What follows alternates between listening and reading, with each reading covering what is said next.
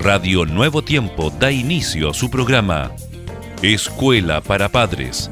Un momento para hablar acerca de los hijos y de nosotros, los padres. Bienvenidos.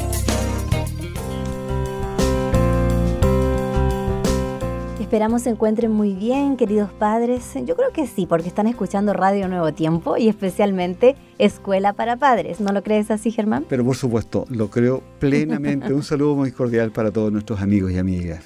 Fíjate que es fácil o menos complicado saber cuando un hijo tiene fiebre.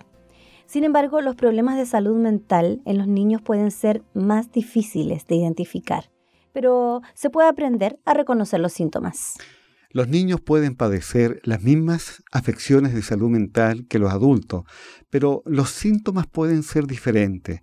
Infórmese sobre lo que debe observar y cómo puede usted ayudar. Claro, porque los cambios repentinos en el comportamiento de su hijo pueden indicarle que hay un problema.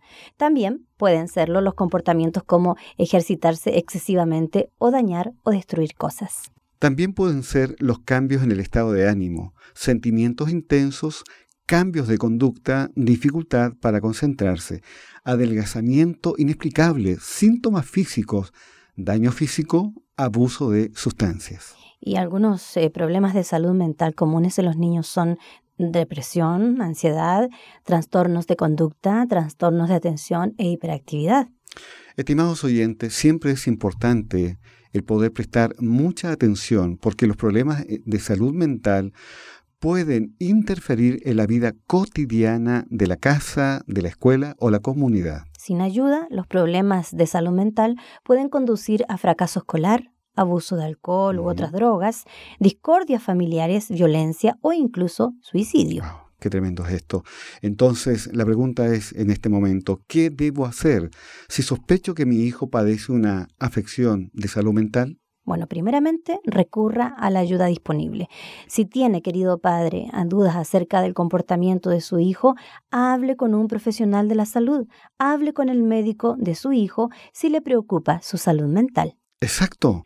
Y describa el comportamiento que le preocupa. Considere hablar con el maestro de su hijo, también con sus amigos cercanos o sus seres queridos, o con otros cuidadores, para preguntarle si notaron cambios en el comportamiento de su hijo y por sobre todas las cosas, por supuesto, compartir esta información con el médico de cabecera de su hijo. Así es.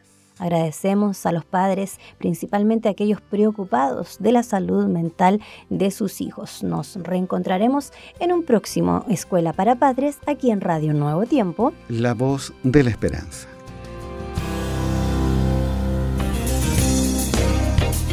Gracias por sintonizar Escuela para Padres Recuerda que Dios se interesa por tu familia y que pondrá a tu disposición toda la sabiduría necesaria para descubrir el camino apropiado que te permita transformar la teoría en una exitosa realidad.